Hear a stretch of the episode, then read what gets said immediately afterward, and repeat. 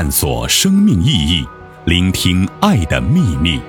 欢迎收听《爱之声》，播音张婉琪。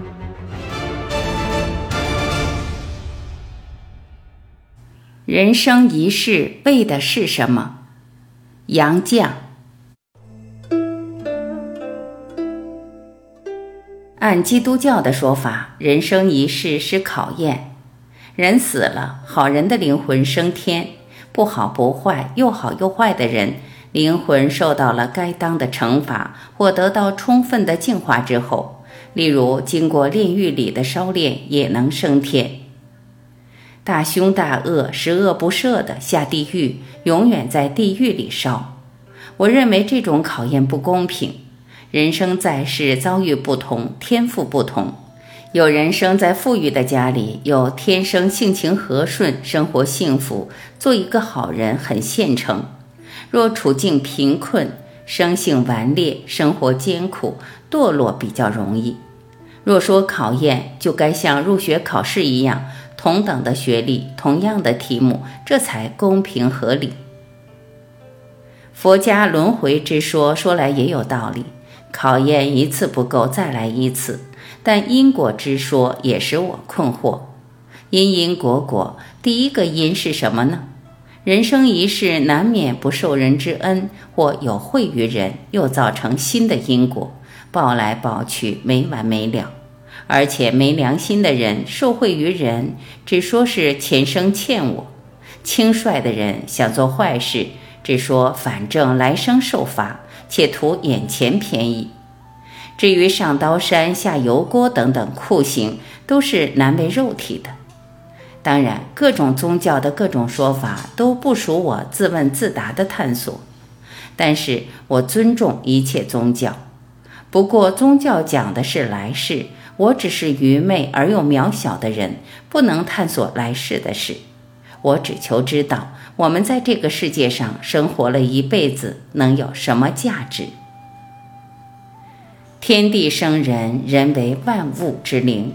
神明的大自然着重的该是人，不是物，不是人类创造的文明，而是创造人类文明的人。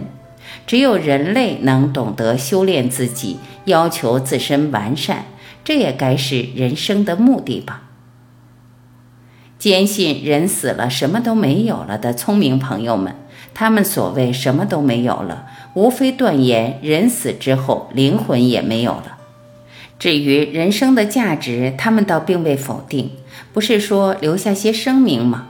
这就是说，能留下的是身后之名，但名与实是不相符的。一将成名万骨枯，但战争中奉献生命的无名英雄更受世人的崇敬与爱戴。我国首都天安门广场上正中不是有人民英雄纪念碑吗？欧洲许多国家总把纪念无名英雄的永不熄灭的圣火设在大教堂的大门正中，瞻仰者都深怀感念，驻足致敬。我们人世间得到功勋的人，都赖有无数默默无闻的人为他们做出贡献。默默无闻的老百姓，他们活了一辈子就毫无价值吗？从个人的角度看，他们自己没有任何收获；但是从人类社会集体的角度看，他们的功绩是历代累积的经验和智慧。人类的文明是社会集体共同造成的。况且身后之名又有什么价值呢？声名显赫的人死后没多久就被人淡忘了，淡忘倒也罢了，被不相识、不相知的人说长道短，甚至细说恶搞没完没了，死而有之，必定不会舒服。声明活着也许对自己有用，死后只能被人利用了。聪明的年轻朋友们。坚信人死了什么都没有了，至多只能留下些名气。那么死后没有留下名气的人，活了一辈子，能有什么价值呢？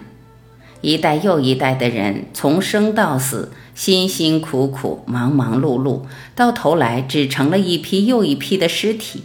人生一世，还说得到什么价值呢？匹夫匹妇各有品德，为人一世。都有或多或少的修养。俗语“公修功德，婆修婆德，不修不得”，德就是得到的功德，有多少功德就有多少价值，而修来的功德不在肉体上，而在灵魂上。所以，只有相信灵魂不灭，才能对人生有价值观。而相信灵魂不灭，得是有信仰的人。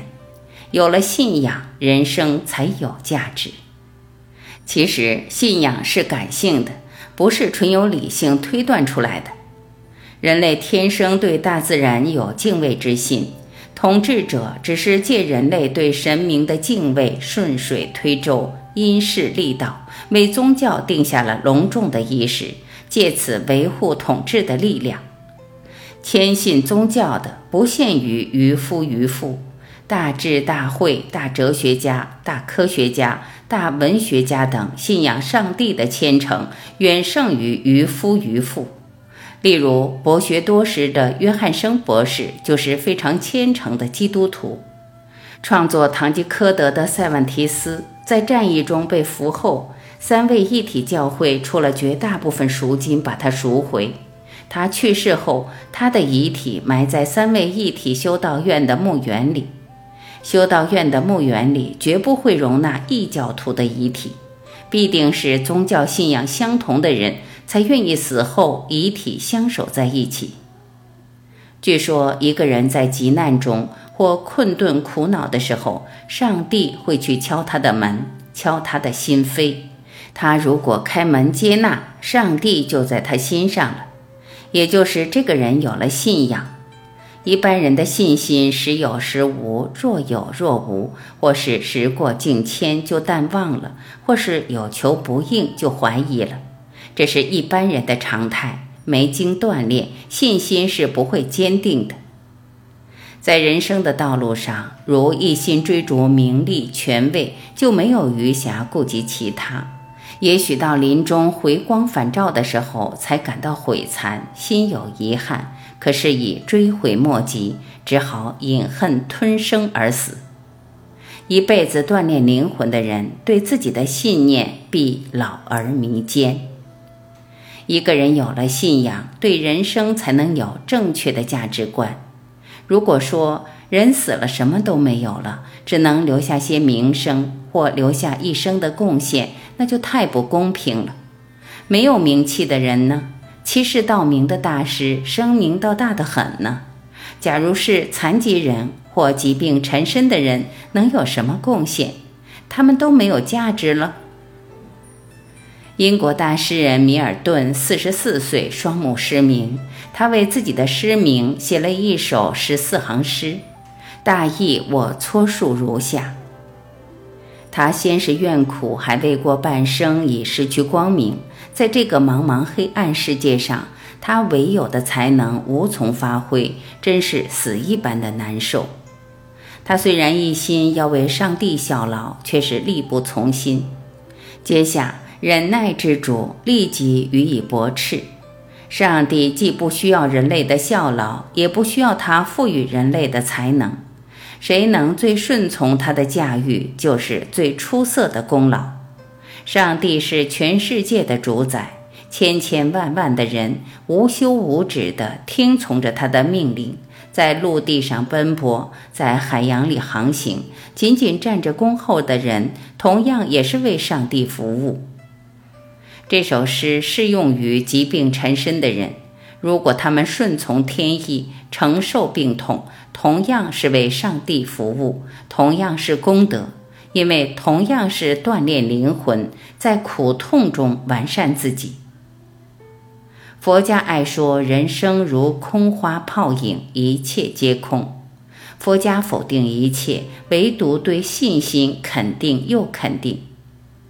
若复有人能生信心，乃至一念生敬信者，得无量福德；若复有人于此经中受持，乃至四句偈等为他人说，其福胜彼。为什么呢？因为我佛无相，非但看不见，也无从想象。能感悟到佛的存在，需有宿根宿慧，也就是说。需有经久的锻炼。如能把信仰传授于人，就是助人得福，功德无量。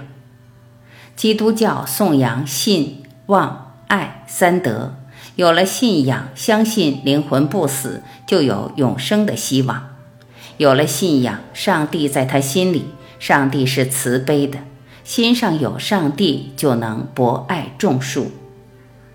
苏格拉底坚信灵魂不灭，坚信绝对的真善。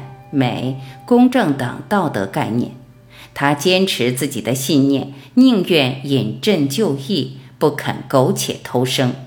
因信念而选择死亡，历史上这是第一宗，被称为仅次于基督之死。苏格拉底到死很从容，而耶稣基督却是承受了血肉之躯所能承受的最大痛苦。他不能再忍受了，才大叫一声，气绝身亡。我读圣经到这一句，曾想，他大叫一声的时候，是否失去信心了？但我立即明白，大叫一声是表示他已忍无可忍了，他也随即气绝身亡。为什么他是救世主呢？并不因为他能变戏法似的把水变成酒，把一块面包变成无数面包。也并不因为他能治病救人，而是因为他证实了人是多么了不起，多么伟大。虽然是血肉之躯，能为了信仰而承受这么大的痛苦。他证实了人生是有意义的、有价值的。耶稣基督是最伟大的人，百分之百的克制了肉体，他也立即由人而成神了。我站在人生边上向后看，是要探索人生的价值。人活一辈子，锻炼了一辈子，总会有或多或少的成绩。能有成绩，就不是虚生此世了。向前看呢，再往前去就离开人世了。灵魂既然不死，就和灵魂自称的我还在一处呢。这个世界好比一座大熔炉，烧炼出一批又一批品质不同，而且和原先的品质也不相同的灵魂。有关这些灵魂的问题，我能知道什么？我只能胡思乱想罢了。我无从问起，也无从回答。孔子曰：“未知生，焉知死？不知为不知。”我的自问自答只可以到此为止了。